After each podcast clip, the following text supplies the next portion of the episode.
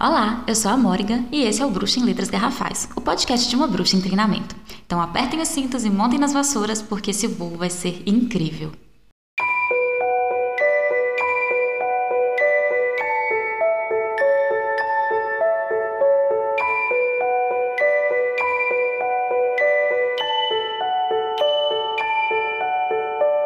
Yay! Voltamos com mais um episódio, dessa vez sem atrasos. Dá pra acreditar? Pois é. Tô um pouco gripadinha, com a voz um pouco esquisitinha, mas estamos aqui. Pois muito bem. Vocês devem ter notado que a nossa introdução mudou um pouquinho e eu vou contar para vocês o porquê. Então, depois de muito pensar e relutar, eu finalmente resolvi adotar um nome mágico para mim. A gente sabe que nomes têm muito poder. E eu senti que já estava na hora de abraçar isso na minha vida mágica também. A escolha do nome mágico ele não é obrigatório na jornada de uma bruxa, mas a gente vê que acontece bastante. E até esse momento eu nunca havia me sentido confortável o suficiente para poder escolher um. Morrigan é uma deusa antiga da guerra e da morte. Ela é bem trevozinha, gótica suave, e a forma como ela se apresentou para mim me fez ter certeza que essa seria a minha escolha. É, eu contei para vocês, né, no programa passado, como é que eu sou fascinada pela face mais escura da deusa. Então esse é um aspecto muito importante para mim.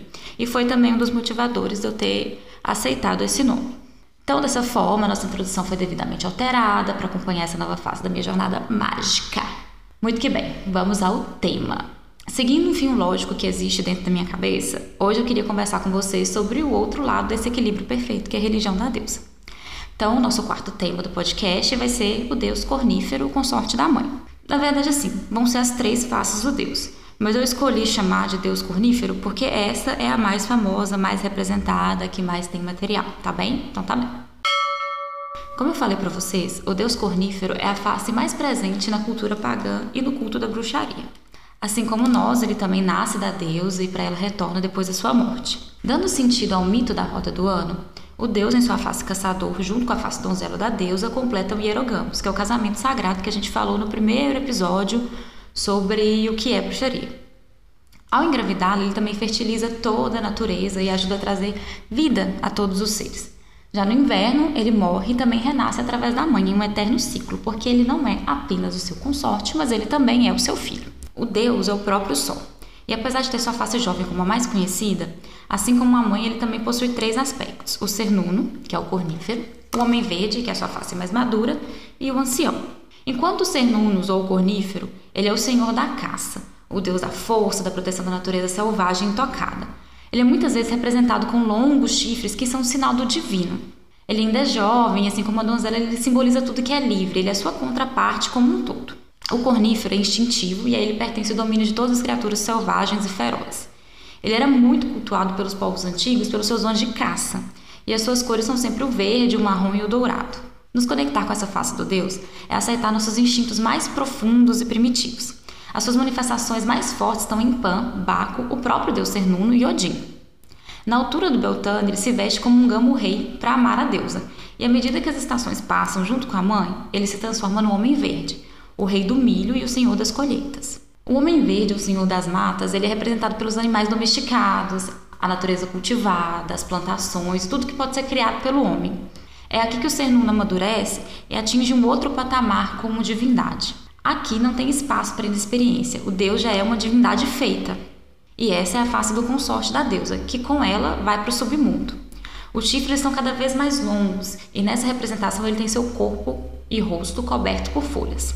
Essa face do deus é muito interessante porque a sua imagem ela pode ser encontrada em várias tabernas medievais espalhadas pela Europa, fazendo alusão à alegria, descontração e também à embriaguez porque o Senhor das Matas ele se manifesta em Dionísio, que é o deus do vinho.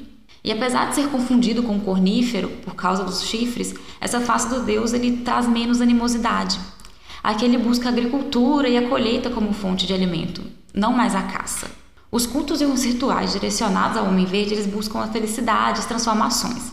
É o entusiasmo, a sensualidade, o erotismo, porque afinal aqui ele é o amante da deusa. E assim como a face mãe da deusa, a gente pode buscar honrá-lo com elementos que remetam à grande colheita, como sementes, trigos, milho, frutas das estações. E como em toda luz existe escuridão, eu sempre falo isso. A terceira face do Deus também é assim. Aqui ele é o ancião ou o Senhor das sombras. Ele governa o submundo e ao perecer em Summerland, que é a terra pós-vida que as bruxas acreditam, ele leva consigo toda a vida que há na natureza. E é através do frio e da dureza que nós conhecemos esse aspecto do Deus. Como ele nos guia pelos aspectos mais sombrios, assim como um ancião, costuma ser bastante temido durante os cultos, mas nunca deve ser ignorado ou visto com maus olhos. O Senhor das Sombras é uma parte muito importante do ciclo da vida, que é uma ordem natural de tudo. É ele quem nos lembra que é preciso morrer para renascer mais uma vez em luz e calor. É durante o Sabbat Soen que ele toma forma completa, nesse momento de limiar entre mundos. Ele é o conhecimento acumulado e a sabedoria, e ao levar toda a natureza para o submundo, ele também permite a sua renovação. O Senhor das Sombras é também quem nos conduz para o além-vida, de volta para o caldeirão da deusa, e a ele pertence o início da civilização. E também, como anciã, ele também é direcionado aos rituais de banimento, aos encerramentos que a gente precisa na vida, além de feitiços voltados para transmutação e contato com a sabedoria ancestral. Suas manifestações estão em Hades, Anubis e Osíris, senhores da morte do submundo. Se a gente olhar bem, do mesmo jeito que as faces da deusa correspondem a algum aspecto específico da nossa vida, o mesmo faz as faces do Deus. Se a gente olhar, cada face dele representa um momento da nossa evolução. Primeiro, ele é o ser nuno, senhor da caça. Depois, ele já vira o homem verde, senhor das colheitas e plantações. Então, senhor das sombras, início da civilização. O Deus como um todo, ele nos vê como nós realmente somos, nossos instintos, atitudes e conhece nossos desejos e vontades. E é com isso em mente que a gente chega, isso mesmo, ao encanto do dia. Para quem é novo por aqui, esse é o momento onde eu faço indicações sobre livros, filmes, músicas, tudo qualquer tipo de material que tenha a ver com o nosso tema. A minha escolha de hoje é o livro Deus das Bruxas, O Senhor da Dança. Nele temos bastante conteúdo sobre a face do Deus e as diferentes formas de cultuá-lo ao redor do mundo.